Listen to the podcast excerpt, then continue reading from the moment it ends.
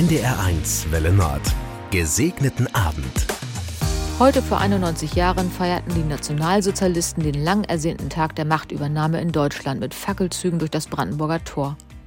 Der neu gewählte Reichskanzler beabsichtigte, eine befreite Regierung zu etablieren, die nicht mehr durch den Reichstag kontrolliert werden konnte. Die Weimarer Republik sollte fallen. Eine Diktatur war sein Ziel. Viele Menschen jubelten ihm zu. Sie gerieten in einen Sog der Begeisterung, aus dem es kein Entkommen mehr gab. Der Krieg begann. Um die Folgen weiß ich aus Erzählungen von meinen Großeltern und Eltern.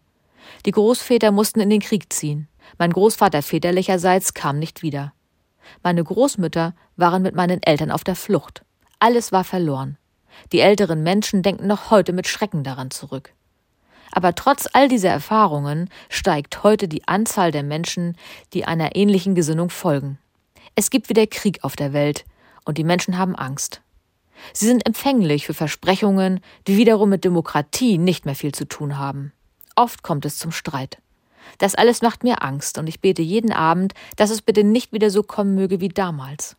Ich bete um die Kraft Gottes, dass ich allen Menschen mit Frieden begegnen kann, auch denen, die mit meinem Handeln und meiner christlichen Gesinnung nicht einverstanden sind.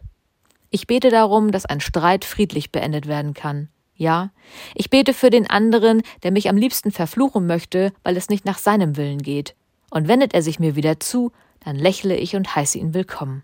Frieden mit dem Nächsten ist ein Anfang, denke ich, und mit einem Gebet für ihn und unsere Welt beende ich diesen Tag.